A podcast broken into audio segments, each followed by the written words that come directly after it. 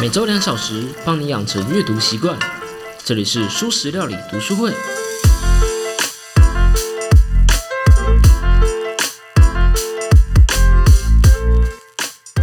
Hello Hello，大家好，我是主角小 P。这一节的标题叫做“不在堪萨斯市的布兰达”。我想你应该还没忘记布兰达这个名字吧？今天呢，我们要来把《解密陌生人》这本书做个结尾了。我们已经说了默认为真理论了，也就是说，人类会先假设对方是说实话，直到对方的怀疑大到我们没办法相信，我们才会觉得对方是在说谎。我们还说了透明性偏误，我们会自动的捕捉别人的一举一动，然后判断对方当下的想法和情绪。我们总是会认为情绪是外显的，会直接显现在别人的呃表情啊，或者是动作上面，而且我们有时候甚至会连自己的表情都误判。最后呢，我们说了环境的耦合代表什么？代表环境会深深影响我们的行为。有的时候甚至可以说，没有这个环境就不会有这样的行为。我们已经说了三种工具了，那我们就要用这三种工具来解析布兰达的事件。不过在开始之前，让我再说一个故事：堪萨斯市的警察。而在我说这个故事前呢，呃，应该说在我说这个故事的当下啦。你可以想一想，他呃这个故事和布兰达事件之间的关系，我觉得这是一个很好的思考训练啊。好，那故事开始喽。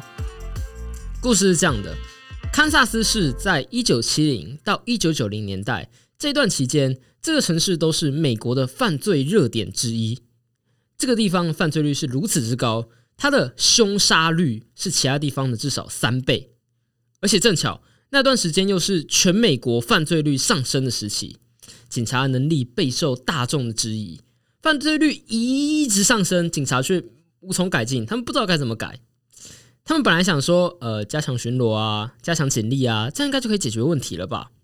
但是在让学术界的犯罪学家加入讨论之后，就发现加强巡逻完全没有屁用。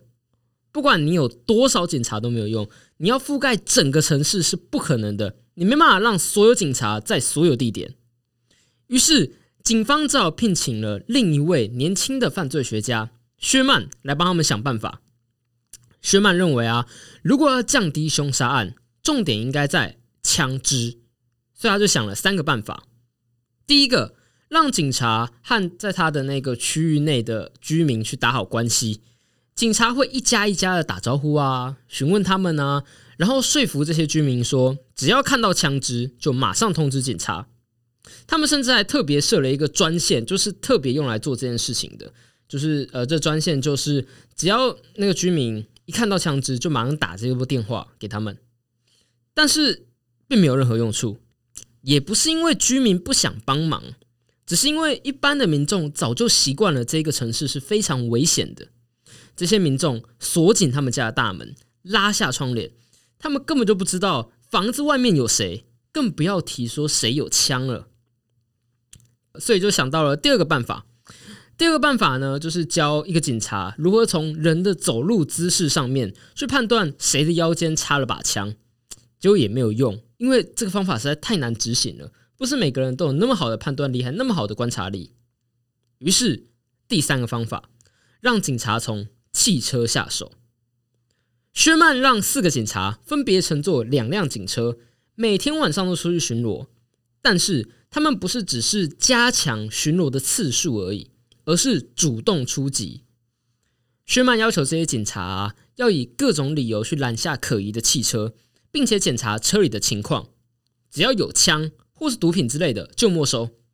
结果奇迹发生了，就这么四个警察而已。让堪萨斯市的凶杀率下降了一半。其实啊，在美国是不可以随便就拦查民众的。相信大家应该在什么电影啊、小说啊、影集啊之类都有看过。你需要有搜索票才能搜查别人的家。当然，路上的行人掩饰，警察不能随便拦下一个人就去搜查。但是，一台行进中的汽车就不同了。交通法规赋予了警察好几个理由去拦查人们，像什么呃违规啊、超速啊、闯红灯啊、车灯坏掉啊、轮胎轮胎看起来怪怪的之类的。当然，其中也包括换车道没有打方向灯。你可能会心想，那我就不要犯规就好了。但是事实是，开车超级容易犯规的。当警察想要搜查你的时候，几乎是随时都可以找到理由去搜查。交通法规可以说是给了警察无限的理由去拦查人。堪萨斯市的那两台警车啊，在短短的两天之内就搜出了二十九把枪，这比以前任何的警察一辈子的成绩还多。很多警察可能一辈子都没有搜查过任何一把枪。而当人们发现搜查枪支这件事情可以降低犯罪率的时候，可以搜出几把枪，就变成了警察的 KPI 指标。他们的目标就是搜出更多的枪。当一件事情变成考核成绩的时候，即使这件事情背后的理由再美好，它也会变掉。警察已经不再是为了防止犯罪而巡逻，他们的目标是为了找到枪支。当然，这并不是坏事嘛，犯规本来就该就该被罚，枪支也应该要没收。但是如果全美国都像堪萨斯市一样，试图从每一次的汽车搜查中去找到枪支啊、毒品之类的东西的时候，问题就出现了。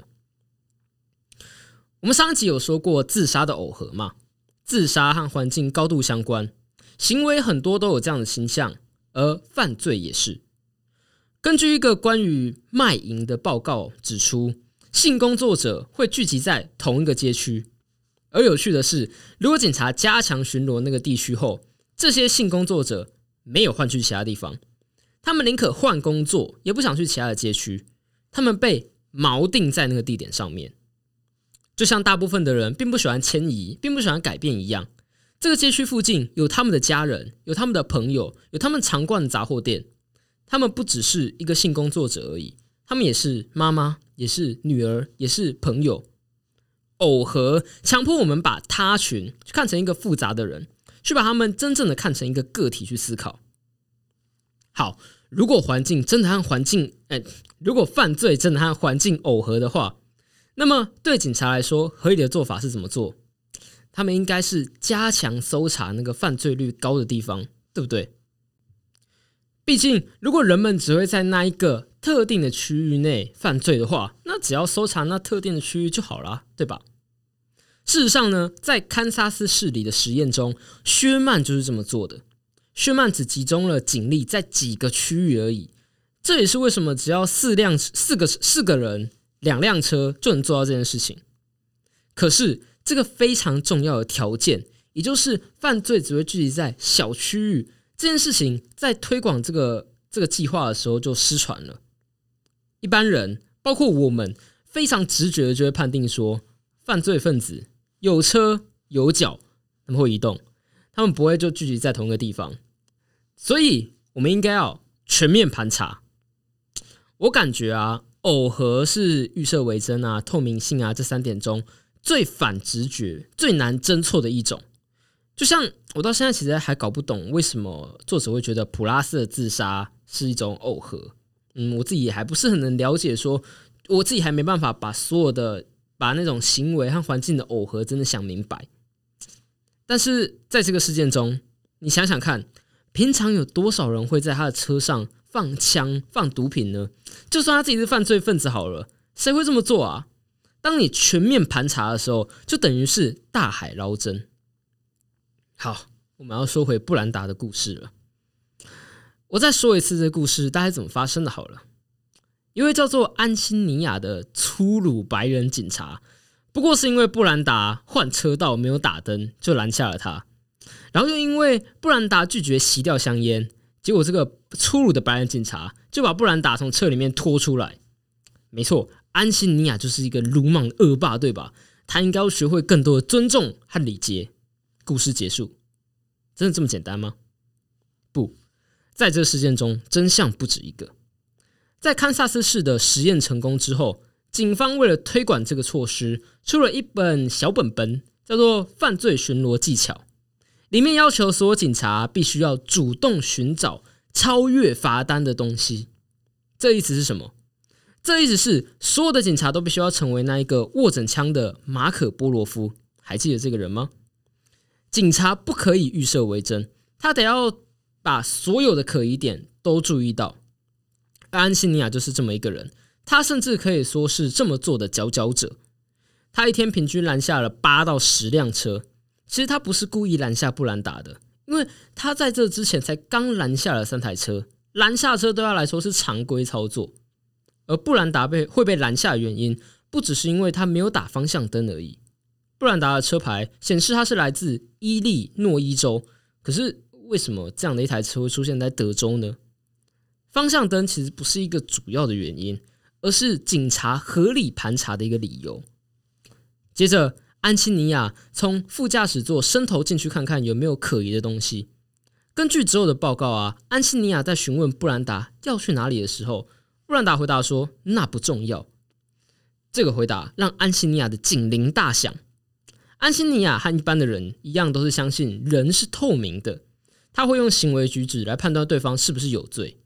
毕竟，如果你没有犯法，何必紧张呢？你应该轻松自在的应对警察，对吧？Well，紧张的莎莉可不这么认为。布兰达也是一样。布兰达并不是一个表里统一的人。他的行为也许看起来像罪犯，但是他并不是罪犯，他只是生气而已。因为在这之前，他就有好几次因为小事而被开罚单了。布兰达收到的罚款已经对他造成财务困难了，而布兰达才刚失去一个孩子，他有忧郁症，他尝试过自杀，现在他刚刚换了一个城市，刚刚换了一个工作，然后就又又因为一个小事被拦查了。可如果从安亲尼亚这边来看呢？一个紧张、一个坐立难安、一个说话情绪化的人，他如果不是做了坏事，为什么要这么做？对吧？接着，安西尼亚从驾驶座这边去和布兰达说话，因为警察手册上面写到，如果坐在车内的犯人想要开枪的话，右边的窗户更容易中枪，所以安西尼亚从右边的副驾驶座换到了左边这边来。安西尼亚在这时候产生的并不是愤怒，而是恐惧。堪萨斯市是一个犯罪集中的地区，即使是这样。在那个犯罪学家在分配工作的时候，他还是把警方集中在几个地区而已。可是到了隔壁州，警方却是加强警力，搜查所有的地区。在堪萨斯市里，两台警车查了九百多台车，搜到了总共二十九把枪。但是在北卡罗纳州里面，警方搜查了八十万辆车，也只比以前还要多了十七把枪而已。我们有时候需要提高警觉，可是，在安西尼亚眼中，什么都是警觉。有的时候，微表情和肢体动作是有用的，但在安西尼亚眼里，他一看对方怪怪的，就想逮捕人家。在一个时常有犯罪的区域中，会有一些特定的犯罪地点，在那个地点，我们应该要严查。结果，当这个消息传出去之后，就变成我们应该在全美国都全面严查。人类容易被骗，是因为预设为真，而有的时候悲剧发生的原因，恰好非常讽刺的是，因为这个人不预设为真。我最近在听今日课的时候啊，听到万维刚就是今日课的那个呃，算是撰稿人吧，应该这么讲，在讨论人类的故事思维偏误，里面有句话，我觉得可以套用在几乎所有的偏误中。即使像我们现在这样把许多的偏误摊开来讲，我们依然会陷入偏误中。我们知道环境会影响行为，却没有办法完美的判断眼前的事情是因为环境，还是有着其他原因。我们无法永远的避开那一些思维的偏误，但是我们能警惕。好，解密陌生人，我们就说到这了。其实这本书远不止如此了。里面对于每一个他讲到的故事啊，他的细节啊，他的探讨啊，其实都很全面。我非常推荐你自己阅读看看，因为就我自己看来，看这本书跟看推理小说一样舒服。而除了我们前面提到的几个故事之外啊，还有像是审讯其实没有用的故事，酒精对我们的影响，还有为什么有些人会相信性侵害自己的人呢？这样的故事。所以基本上我击推这本书，如果你没看过的话，一定要去看看啊！如果你手边没有书的话，也没有关系，可以来我们的书食料理 IG 参加我们的抽书活动，我们会抽出一本实体书给大家哦。那讲到这，我们就来讲一下我们下一本书吧。我们下一本书呢是今年八月出版的，呃，八月出版是出中文版啊，是雨果·梅希尔的《Not Born Yesterday》。为什么这么荒谬？还有人相信？如果说啊，《解密陌生人》这本书是当前对于人类好骗吗？这个主题科学界同整的最好的一本书，嗯，至少就我看到的书，我个人是这么认为的啦。那雨果这一本《Not Born Yesterday》就是来挑战科学界的说法的。觉得有趣吗？那就订阅、按赞、五星分享我的节目。我们下集再见啦，拜拜。